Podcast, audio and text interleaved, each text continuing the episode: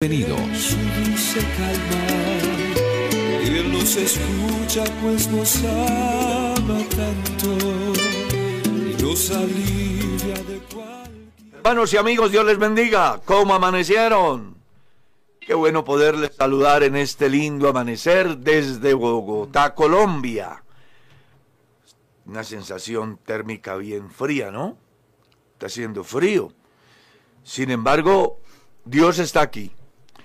Y qué bueno poder llegar hasta sus hogares. Gracias por permitirnos estar con ustedes una horita en la mañana, porque de verdad que es la mejor manera de iniciar el día. Así que bienvenidos a nuestra sintonía y estoy dando la bienvenida también al pastor Anderson. Pastor, Dios le bendiga. Amén, gloria al Señor. Qué bendición una vez más estar aquí, compartir con mis amados pastores. Un saludo especial para el pastor Carlos Hoyos, para el pastor Sebastián y para toda la audiencia en esta mañana, eh, para gozarnos y aprender más de la palabra del Señor. Cada día aprendemos más. Así que aquí vamos a estar prestando mucha atención. Esa es la idea. Mi estimado pastor Sebastián, Dios le bendiga. ¿Cómo le acabo de ir? Amén, mi pastor, muy bien, gracias al Señor, saludándolo a usted, al pastor Anderson. Verdad que es motivo de gran alegría el poder estar acá cada mañana para este maravilloso programa. Muchas personas eh, ya conectadas, enviándonos sus saludos desde muy temprano. A todos ellos un abrazo fraterno y nos vamos a preparar porque con la ayuda del Señor será un maravilloso momento en su presencia. Por lo menos hoy vamos a entrar a mirar una cantidad de aspectos que cuando se miran desde el punto tipológico llega a una conclusión maravillosa que se llama Jesús, el Cristo. Pero vámonos con la perla, ¿le parece? Claro que sí, pastor, nos vamos a ir con esta perla evangélica. Ya regresamos con el estudio de la palabra del Señor. Recuerde que estamos ubicados en el libro del Éxodo, el capítulo 25, así que allí está nuestro estudio, vamos con ello.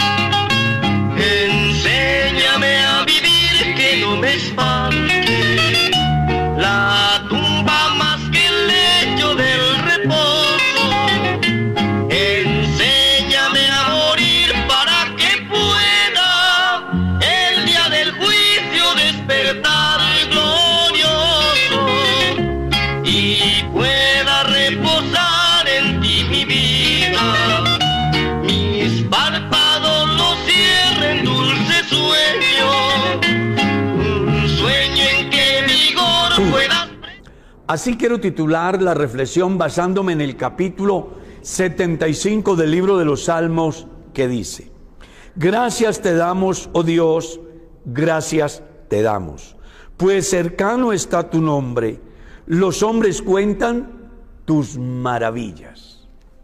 ¿Sabía usted que uno de los problemas mayores de los seres humanos es la ingratitud?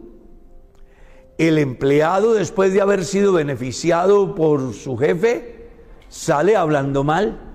Los hijos crecen, sus padres los educan y un día cualquiera abandonan a sus padres, no importándoles la condición en que queden, inclusive sabiendo que es el momento que más requieren de los hijos. Es que los seres humanos somos ingratos. Sin embargo, encontramos en la Biblia el buen comportamiento de Asaf, cómo da gracias a Dios y además lo hace en razón a los testimonios que ha escuchado de sus antepasados. Hoy es oportunidad de agradecer a Dios por todas estas bellezas que Él nos permite disfrutar, por el sol, por el día, por la noche, por la salud, por la abundancia, por el empleo, por la familia, por algo tan valioso como es el privilegio de haber encontrado en Cristo las respuestas a los múltiples interrogantes que sabíamos hacernos antes de conocer a Dios.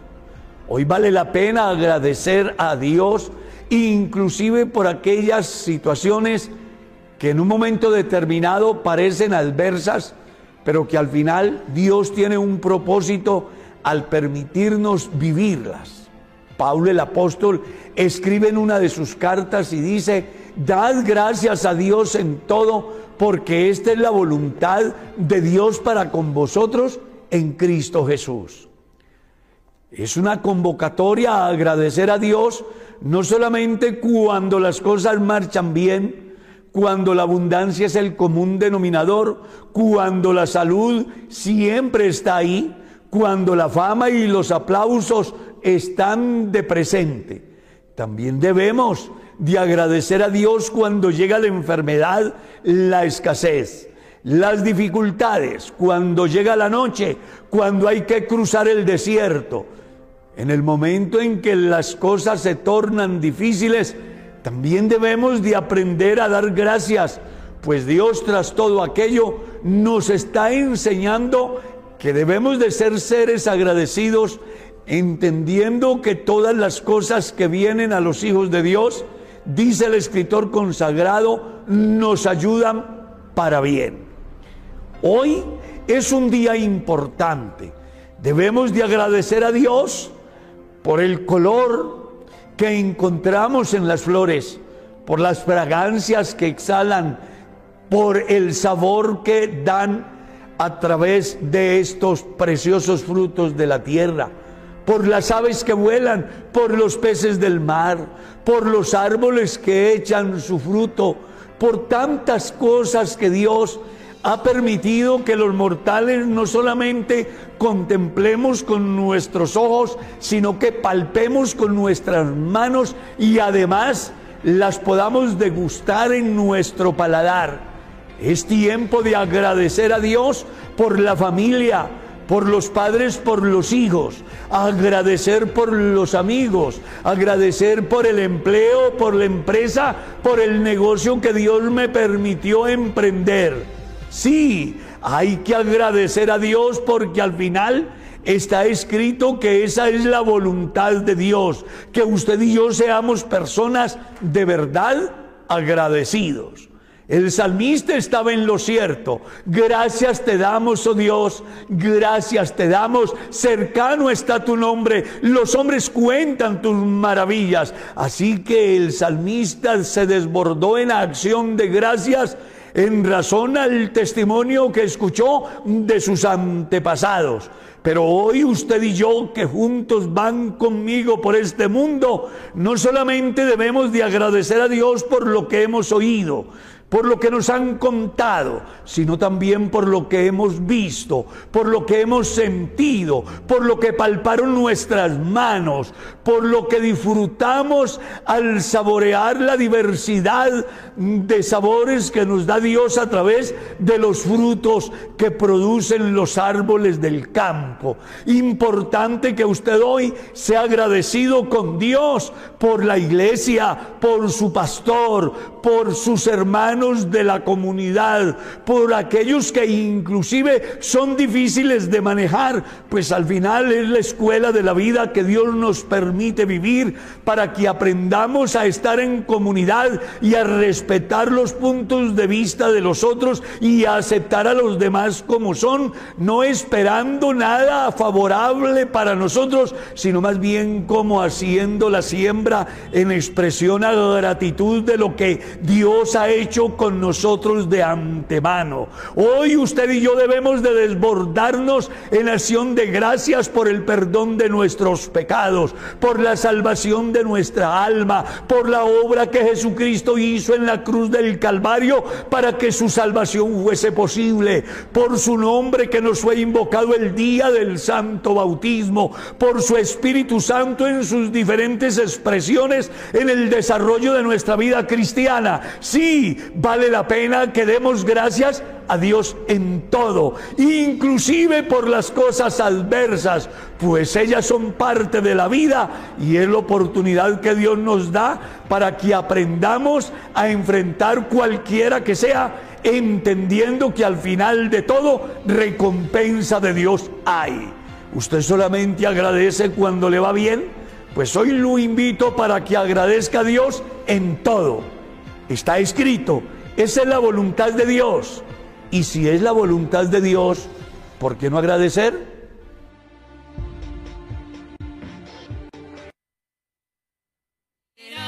sanados por él y aún hasta los muertos. Después de esta importante reflexión bíblica, continuamos con el estudio de la palabra de Dios. Espero que usted tenga su Biblia abierta en el capítulo 25 del libro del Éxodo. Vamos a leer del verso 3 al verso 9, mi estimado Pastor Anderson. Así dice Éxodo capítulo 25, versículo 3. Al 9 vamos a Al, leer. al 9, sí. Esta es la ofrenda que tomaréis de ellos: oro, plata, cobre, azul, púrpura, carmesí, lino fino, pelo de cabras, pieles de carneros teñidas de rojo, pieles de tejones, madera de acacia, aceite para el alumbrado, especies para el aceite de la unción y para el incienso aromático, piedras de ónice y piedras de engastes para el efod y para el pectoral. Y harán un santuario para mí y habitaré en medio de ellos, conforme a todo lo que yo te muestre el diseño del tabernáculo y el diseño de todos sus utensilios, así lo haréis. Esta semana estábamos precisamente haciendo alusión acerca de el tabernáculo como tal. Aquí se está dando la orden de reunir los recursos que ha de utilizarse no solo para la construcción del tabernáculo, sino también para la vestimenta del sacerdote. Y entre las cosas que me llama la atención es entender que el tabernáculo como tal es un tipo de Cristo. Pues en el tabernáculo habitaba la presencia de Dios allá en el lugar santísimo. Y una vez venido Cristo, ya encontramos en San Juan capítulo 1, el verso 14, aquel verbo se hizo carne y habitó entre nosotros y vimos su gloria. Gloria como del unigénito del Padre, lleno de gracia y de verdad. Pero cuando se mira el tabernáculo por partes, entonces también va a encontrar uno algunos aspectos que son muy dicientes, como por ejemplo, cuando se habla del oro, se habla de la deidad de Jesús, cuando se habla de la madera, se habla de la humanidad de Jesús, cuando se habla de la plata, se está refiriendo a la redención, y cuando se habla del bronce, se está hablando del juicio, cuando se habla del color azul, se está hablando del cielo mismo, es decir, hay un sinnúmero de tipos aquí en este pasaje que acabamos de leer y que van enfocados a la persona de Jesús. Otro aspecto que vale la pena que se considere aquí es el objetivo para el cual se pide esta ofrenda del pueblo. No olvide que en el programa pasado estuvimos estudiando acerca de la ofrenda que se da para Dios, que a la vez es la ofrenda de Dios, porque textualmente dice mi ofrenda, mi ofrenda. Y hacemos énfasis en esto, porque vale la pena que el lector de la Biblia entienda que nada tiene que no haya recibido. Pues el Salmo 24 dice, de Jehová es la tierra y su plenitud, el mundo y los que en él habitan.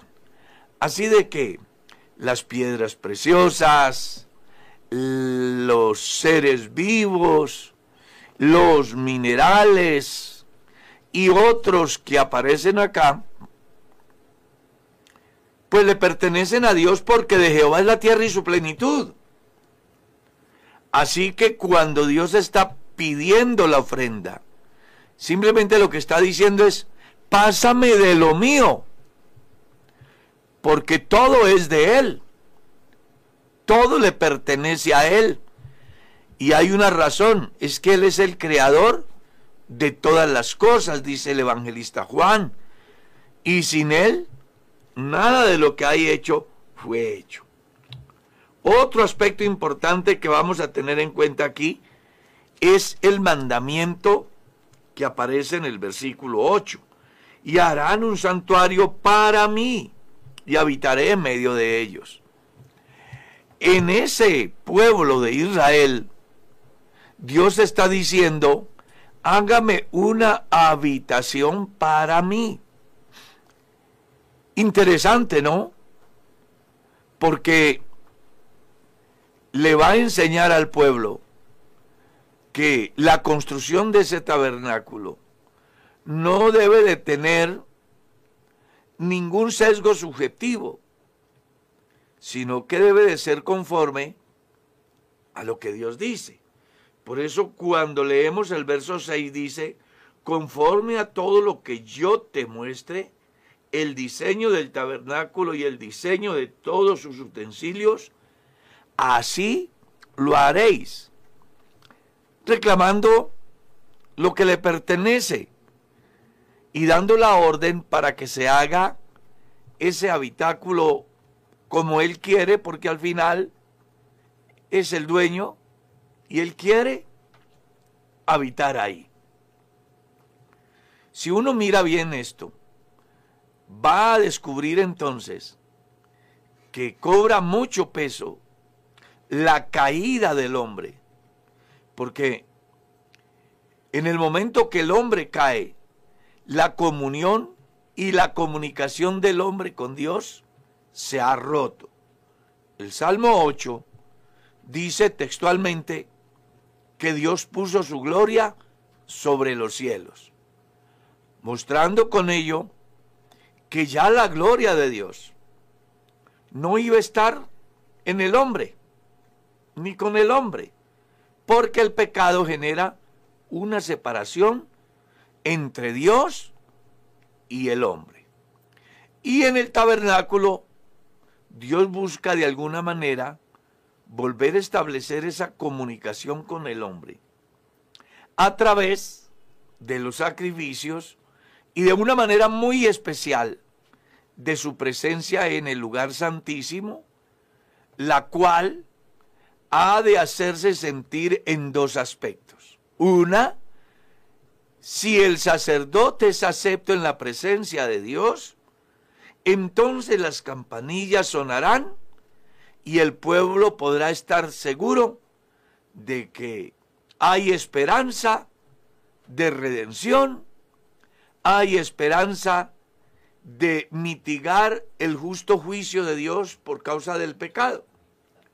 Y dos, en caso de, que la campanilla que lleve el sacerdote en el bordo de su vestido no suene, también le estará diciendo al pueblo que el sacerdote no ha sido acepto y en consecuencia el pueblo quedará sin solución a su problema.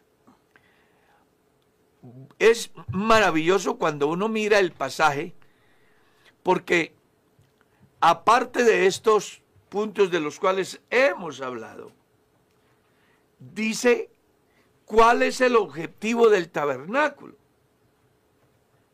Haré su santuario para mí. Dios busca un santuario y precisamente da la orden de hacer el tabernáculo, prevé los recursos a través de la ofrenda voluntaria del pueblo, ¿cierto? Da el diseño para que así se haga y sea la habitación de Dios. Cosa pues que según está escrito en la carta a los hebreos, no fue suficiente para solucionar el problema del hombre, no porque el propósito de Dios fuese corto, sino porque la transgresión del hombre fue mayor. Y en razón a todo ello, es que Dios toma una decisión trascendental que estaba prevista desde la eternidad, como dice Pablo, en la carta a los Efesios capítulo 1, cuando dice, según nos escogió en él, desde antes de la fundación del mundo.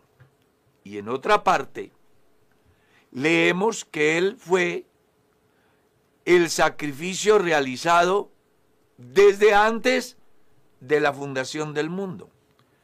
Haciendo ver con esto que todas aquellas figuras que vemos en el tabernáculo iban a hacerse visibles en la persona de Jesús. Por eso cuando uno mira la carta a los colosenses, en su capítulo 2, el verso 16, se da una discusión en Colosas con respecto a las diferentes ceremonias y actividades judías que querían implantar en la iglesia que había sido salvo por gracia. Y Pablo le escribe a los colosenses y les dice que nadie debe de juzgarlos en comida o en bebida, en cuanto a días de fiesta o lunas nuevas o días de reposo. Y punto seguido dice, cosas aquellas que eran la sombra, no la realidad misma de las cosas, porque la realidad es Cristo.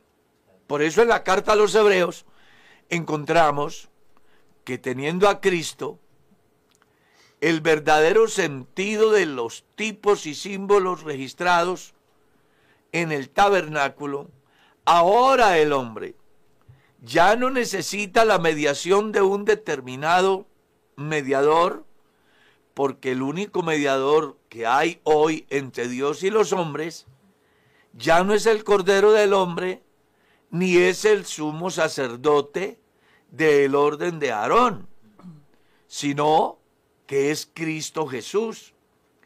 Por eso el capítulo 10, el versículo 11 de la carta a los hebreos, ustedes van a leer lo que hacían los sacerdotes todos los días para tratar de hacer posible que la ira de Dios se mitigue. Sin embargo, la conclusión del versículo 11 es que todo lo que hacían aquellos no tenía sentido. Dice, en ninguna manera quitan el pecado.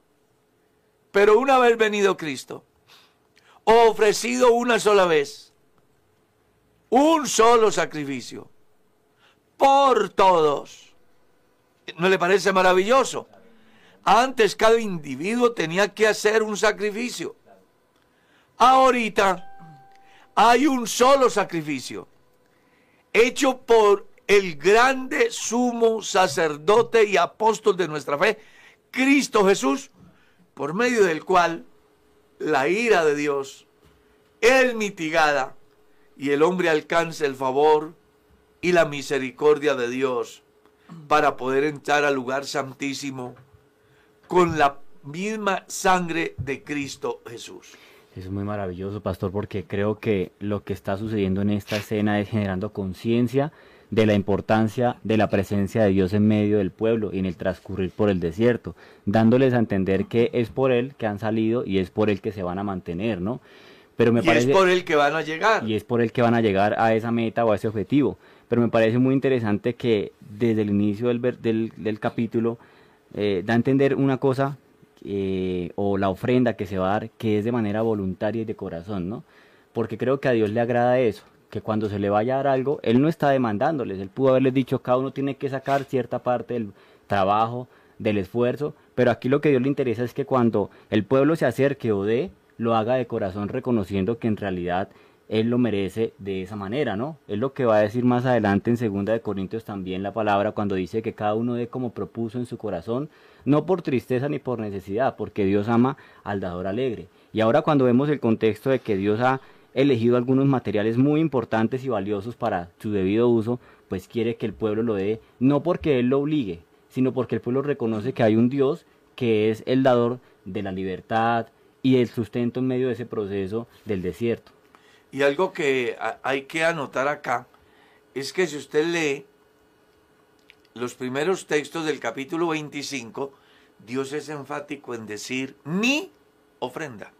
Es que la ofrenda que el pueblo Claro. da no es del pueblo. Claro, Que ahí es donde hay un problema de interpretación de muchos cristianos que cuando escuchan las demandas divinas relacionadas con el dar, piensan que están dando de lo de ellos. claro. Y resulta que no. Por eso hicimos énfasis en el comentario anterior de Jehová es la tierra y su plenitud, El mundo y los el mundo y los que en él habitan. Mía es la plata, mía es el oro. Todo. Claro, Entonces, cuando el hombre se acerca a Dios y da algo, no está haciendo algo de su propia cuenta. Es que él lo ha recibido. Dios se lo ha dado. Aquí hemos dicho más de una vez que Dios es el dueño de la vida, claro. de la existencia. Él es la existencia misma. Job en su capítulo 14 decía, hay vida en el hombre en tanto que el Espíritu de Dios está en él. Claro, Sí, sí. señor. Si el Dios bendito abandona al hombre, el hombre deja de ser. Y no es nada. No, pues, No es nada el hombre. mire lo que dice el salmista en su capítulo 8. Cuando miro los cielos, obra de tus dedos, la luna y las estrellas que tú formaste, me hago esta pregunta. ¿Qué es el hombre? Claro, es que, es que con respecto a eso, Dios ha creado, ha hecho toda la creación y ha colocado al hombre para que administre. Porque si El hombre es un mayordomo. Claro, exacto. Entonces podríamos preguntarle a alguien, ¿pusieron al hombre primero y después la creación? No. El hombre vino a administrar todo lo que Dios había hecho. Y es más, el esfuerzo o las ganancias que ha tenido a través de eso, pues vamos a mirar que van a depender de Dios o van a venir de Dios. Es que así estaba proyectado, porque no existe el hombre por causa del universo, Amén, así es. Y, y- sino el universo por causa del hombre. Y déjeme colocar una, un ejemplo simple. Hay un señor hacendado y coloca un mayordomo. Cuando el hacendado le dice al mayordomo, hágame el favor y me envía, yo qué sé, una arroba de queso, envíame el ternero más joven y más sano, el mejor. el mejor, envíame del fruto de la tierra, y este mayordomo lo hace, no le está dando nada al hacendado, le está entregando de lo que, entre comillas, es del hacendado. Pues en este caso, el dueño, el hacendado es Dios, y el mayordomo es el hombre. Por eso él tiene autoridad para decirle, mi ofrenda Sí, señor. Es de lo mío. Yo no le estoy pidiendo nada que sea suyo. Es de lo mío. Ojalá que esta reflexión sirva para que dejemos de ser de corazón mezquino y traigamos al pensamiento lo dicho por el Señor que no está escrito en los evangelios. ¿Ya? Recordando las palabras del Señor Jesús que dijo, más bienaventurada cosa es dar que recibir. Ese texto no está en los evangelios, pero está en los Hechos capítulo 20, verso 35. Parece que en alguna enseñanza escucharon a Jesús hablando acerca del dar, que desde el punto de vista de Jesús es mejor dar Amén. que recibir. Amén. Ah, hay algo que me llama la atención hablando acerca de las ofrendas, que mire que encontramos un ejemplo muy claro entre a- Abel y Caín. Aunque ambos dieron ofrenda, hubo uno que no lo dio con ese corazón, o sea, lo hizo como por cumplir, como condicionado, y, eso es lo que Dios no quiere que hagamos. Mira que hay un versículo que a mí me llama la atención aquí, que es el 8, dice, y harán un santuario para mí y habitaré en medio de ellos. Y siempre eh, vemos que el tabernáculo es como un, sinónimo de la misericordia, de la gracia de Dios, porque el Señor quiere habitar, siempre ha querido estar cerca del hombre, pero es el hombre el que se aleja de la presencia de Dios. Y este cumplimiento también lo encontramos aquí en, en Primera de Corintios el capítulo 3 y el versículo 16 que dice, no sabéis que sois templo de Dios y que el Espíritu de Dios mora en vosotros. Y qué importante es tener esto en cuenta, que allá el Señor quería acercarse al hombre por medio del tabernáculo y en nuestros tiempos aún el Señor está tan cerca, pero somos nosotros los seres humanos los que nos alejamos. Y esto está continuo. Qué bueno nosotros prestarle mucha atención a esto porque eh, el Señor eh, quiere que el ser humano se acerque y que las condiciones están.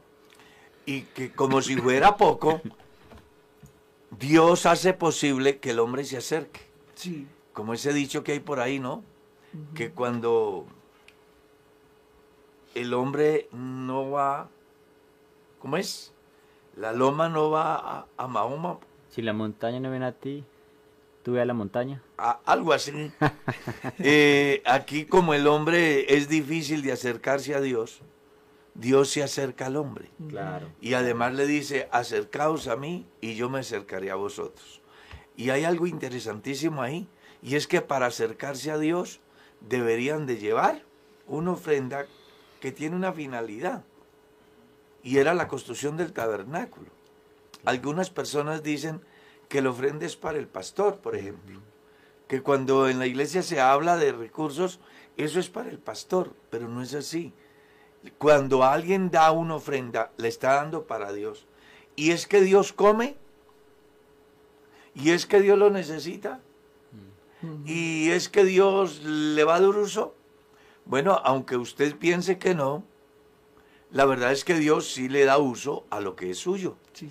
Y prueba de eso es que para evitar entre su pueblo, les pidió de lo suyo y además les dijo cómo deberían de hacer y el objetivo para el cual se debía de hacer, que es claro, yo habitaré en medio de ellos.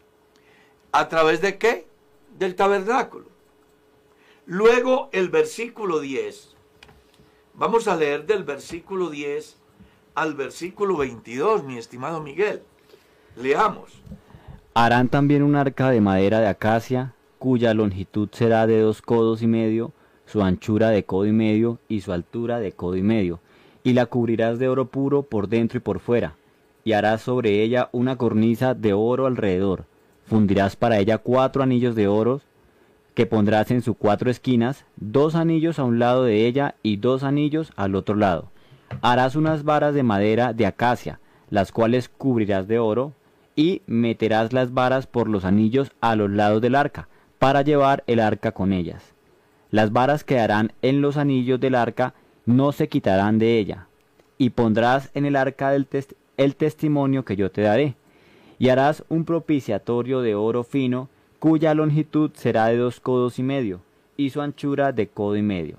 Y harás también dos querubines de oro, labrados a martillo los harás en los dos extremos del propiciatorio. Harás pues un querubín en un extremo y un querubín en el otro extremo. De una pieza con el propiciatorio harás los querubines en sus dos extremos. Y los querubines extenderán por encima las alas, cubriendo con sus alas el propiciatorio, sus rostros eh, al uno enfrente del otro, mirando al propiciatorio los rostros de los querubines. Y pondrás el propiciatorio encima del arca, y en el arca pondrás el testimonio que yo te daré. Y de allí me declararé a ti, y hablaré contigo de sobre el propiciatorio, de entre los dos querubines que están sobre el arca del testimonio, todo lo que yo te mandare para los hijos de Israel. Qué maravilloso mm, pasaje que nos muestra sobre algunos de los muebles que se deben de hacer para el tabernáculo y además lo que representaría en la vida del pueblo de Israel, que además ha de traer una connotación para el tiempo de hoy, pues como dijimos al principio, el tabernáculo está lleno de tipos que mostraban a Jesús. Y hay algo bien interesante aquí. Hará también un arca de madera de acacia. La orden es hacer un arca de madera de acacia. Y algo que me ha sorprendido cuando uno lee la Biblia es que en Dios no existen las aproximaciones Ah, sí. o los más o menos. Dios da instrucciones precisas. Exactas, Mm. perfectas. Mire, cuando Dios le da la orden a Noé de Sí. hacer el arca, Sí, sí, señor. le da medidas Exacto. exactas. Claro. Y aquí cu- cuando comienza a organizar lo que ha de hacer el tabernáculo, todo lo que se le da es exacto. Y no sé si ustedes le habrán encontrado sentido, pero para mí es muy importante porque con Dios no se puede ser aproximadamente cristiano, más o menos cristianos. Tibio. No, con Dios se es. ¿Ya? Y por eso me, me llama la atención y quiero hacer ese paréntesis. Porque cuando uno va al Nuevo Testamento, encuentra en el capítulo 4, el verso 11 de la carta a los Efesios, la finalidad de la Universidad del Espíritu Santo dice hasta que todos lleguemos al conocimiento del Hijo de Dios, a la medida, a la estatura, a la plenitud de un varón perfecto. Medidas exactas. Interesante, ¿no le parece? Algún día fui a un parque de recreación con mi hijo y él quería montar en unos vehículos que tenían allí. Pero había un anuncio que decía, solo puede ingresar el que mida 1,50 en adelante. Mi hijo quería montar en esos vehículos. Entonces la persona que está ejerciendo el control le dice, venga lo mío. Y medía 1,49. Le han dicho a mi hijo, no puede ingresar porque le falta un centímetro. Mi hijo se sintió triste, pero yo aproveché para enseñarle que todo tiene su tiempo y que hay momentos en la vida donde uno tiene que dar la medida. Y en Dios es igual. En Dios no se puede ser aproximadamente cristiano o más o menos cristiano. ¿Cierto? No. Mm. En Dios hay que ser cristiano. Hasta que todos lleguemos a la medida, a la estatura, a la plenitud. Eso es maravilloso. Dios es perfecto. Y por supuesto que en sus enseñanzas, no solo hoy, sino en el desarrollo de este estudio importantísimo, vamos a encontrar que además Dios exige que seamos perfectos como Él es perfecto. Y sabe, pastor, también que me llama la atención acerca de este tema de la perfección, es de que el Señor nos deja una herramienta para alcanzar la perfección. Y esa es la palabra del Señor. Porque mire lo que dice 2 de Timoteo, el capítulo 3 y el versículo 16. Toda la escritura es inspirada por Dios y útil para enseñar, para rearguir, para corregir, para instruir en justicia, a fin de que el hombre de Dios sea perfecto, enteramente preparado para toda buena obra. Es decir, el Señor nos exige la perfección, pero nos deja la herramienta para que alcancemos la perfección. Es muy importante mirar cómo Dios tiene un diseño perfecto. Es más, Dios hizo al hombre perfecto, así está escrito. Sabio Salomón en su libro decía, he aquí Dios hizo al hombre recto, pero el hombre el fue el que se deformó, el que a causa de su proceder sufrió su deterioro, pero Dios hizo un ser conforme a la imagen de Dios. Claro. Impresionante, ¿no? Pero mire la medida que da aquí. Un arca de madera de acacia. Recuerde que estuvimos diciendo que los materiales representaban de alguna manera a Jesús. Cuando hablamos de la madera de acacia, estamos diciendo que es tipo de la humanidad de Jesús. Y da unas medidas, dos codos y medio de anchura. Perdón, será de dos codos y medio su anchura, de codo y medio, perdón, estoy leyendo mal, ofrezco excusa, hará también un arca de madera de acacia, cuya longitud será de dos codos y medio, su anchura de codo y medio, y su altura de codo y medio. Eso como para que tengamos en cuenta que en Dios, ya lo hemos dicho y volvemos a decir, debe de ser perfecto, exacto, no aproximaciones. Y el verso 11 vuelve a plantear otro tipo de Cristo. ¿En qué aspecto? En su deidad, en su realeza.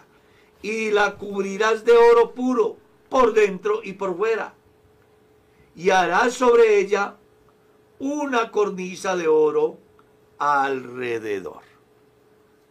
Cuando hablamos del oro en la Biblia, sin duda alguna estamos hablando de uno de los minerales más valiosos y que en el orden tipológico representa divinidad, que en el orden monárquico representa realeza. Y uno mira a Jesús cuando nace, los visitantes aquellos, uno le lleva qué? Incienso Mirra. para enseñar desde allí que es el sacerdote. El otro le lleva oro para enseñar con ello que Jesús es el rey. Y el otro le lleva mirra para dar un mensaje en el sentido que ha de morir. Son tres elementos que representan a Jesús en su realeza, su divinidad, en su oficio sacerdotal y en su sacrificio. Por eso, cuando uno mira estos pasajes, encuentra una riqueza muy grande en el momento que entra a estudiar la persona de Jesús. Hubo una discusión en el primer siglo muy importante acerca de Jesús, donde hicieron aparición los ebionitas 1, los ebionitas 2, los ebionitas 3, que tenían una visión de Jesús y que desde entonces, según dice Lucas en su capítulo 1, surgieron cualquier cantidad de conceptos acerca de la persona de Jesús, porque Jesús siempre será materia de discusión, pues cuando se le mira como el profeta, pues simplemente la gente encuentra en Jesús razones para pensar que es un profeta. Y cuando se le mira desde el punto de vista de líder, la gente encuentra razones para pensar que es un líder.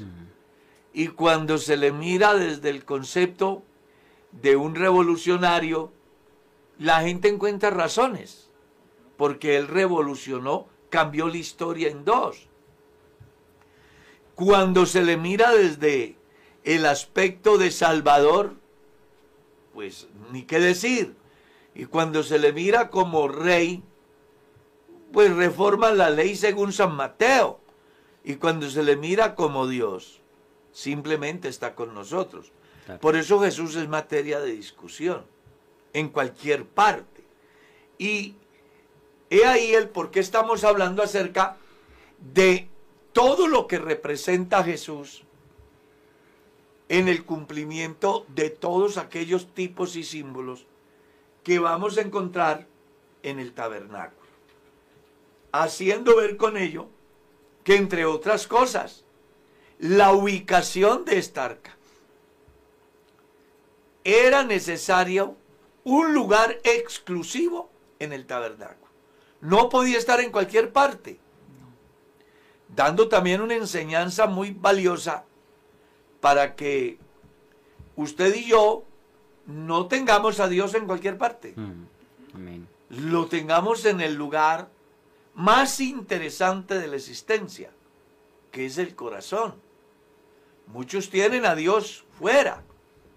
Por eso, en el mensaje a la iglesia de la Odisea, el Señor dice, yo estoy a la puerta porque lo tienen fuera. Sí, Señor. Dios quiere estar es en tu corazón, Amén, amén.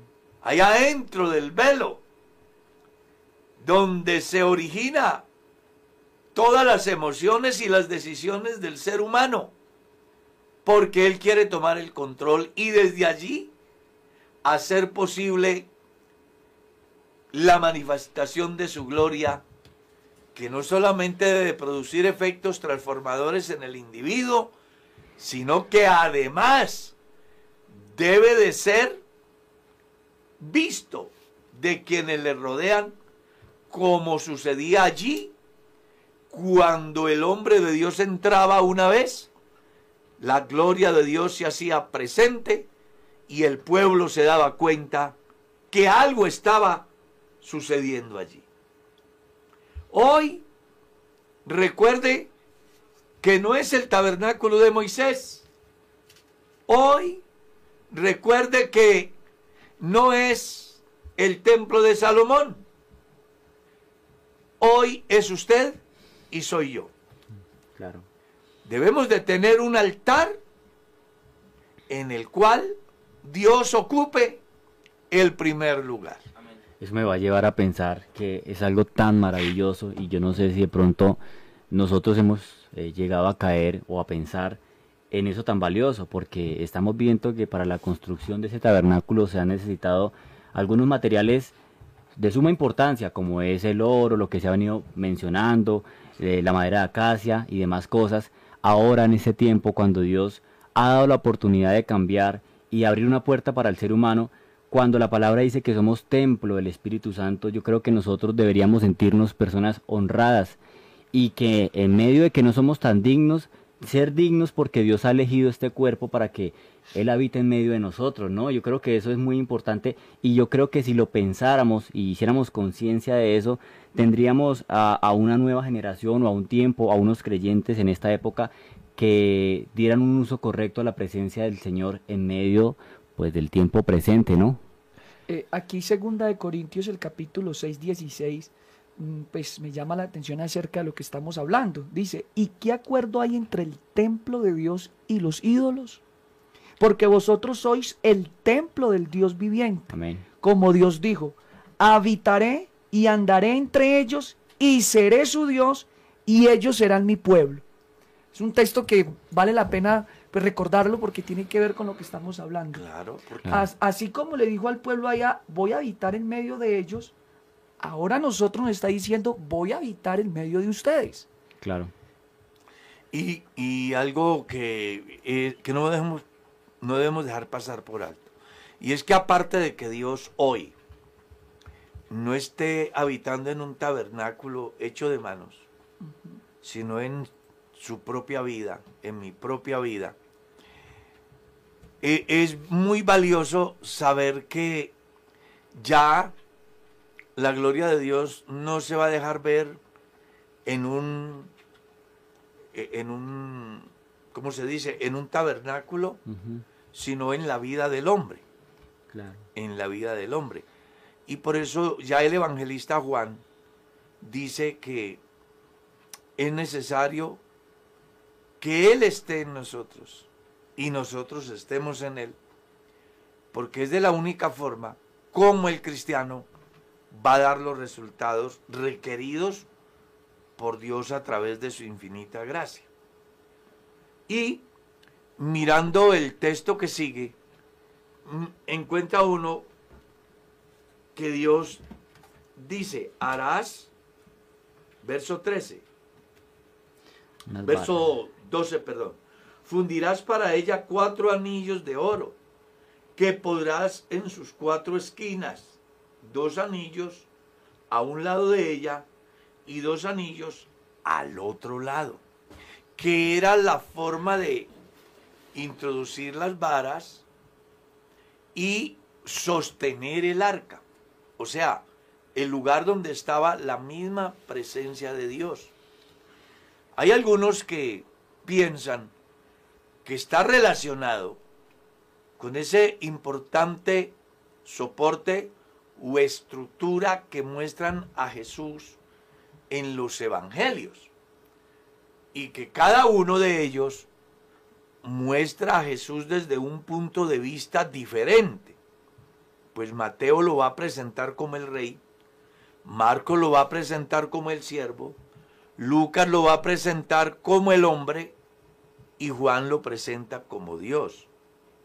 Entonces, hay quienes piensan de que realmente la gloria de Dios en el tiempo de hoy, la mejor manera de verla es a través de la descripción que se da de él en los evangelios cuya conclusión final es Dios está entre los hombres y con los hombres. Y por eso en el capítulo 2, el versículo 20 de la carta a los Efesios, el apóstol Pablo decía, edificado sobre El fun- el fundamento de apóstoles y profetas, siendo la principal piedra del ángulo Jesucristo mismo. Ninguna estructura espiritual tendrá validez y además solidez si no parte de estos cuatro aspectos mencionados en los evangelios. El Cristo Rey, el Cristo Siervo, el Cristo Hombre, el Cristo Dios. Juan dice que ese verbo se hizo carne y habitó entre nosotros vimos. y vimos su gloria. Amén. Gloria que solo podía ver y disfrutar el sacerdote si era acepto. Gloria que no le era permitido al pueblo. Pero ahora ha venido Jesús, el hombre tiene la bendición de disfrutar de la gloria de Dios de manera personal. Los que estuvieron cerca de Jesús vieron la gloria de Dios como Jesús se lo dice a Marta. Vieron la gloria de Dios cuando Jesús convierte el agua en vino. Vieron la gloria de Dios en la persona de Jesús porque Jesús es Dios en persona. El cristianismo de hoy no solamente ve a Dios obrando en los demás, sino que siente a Dios en su propia vida. Por eso él dijo, me voy, pero no los dejaré huérfanos. Vendré a vosotros. Así que es interesantísimo tener en cuenta hoy que en el tabernáculo Dios se hacía presente. Hoy se hace presente en la vida de alguien que le reciba como su Señor y Dios Así es. y que le permita que Él tome el control de su existencia.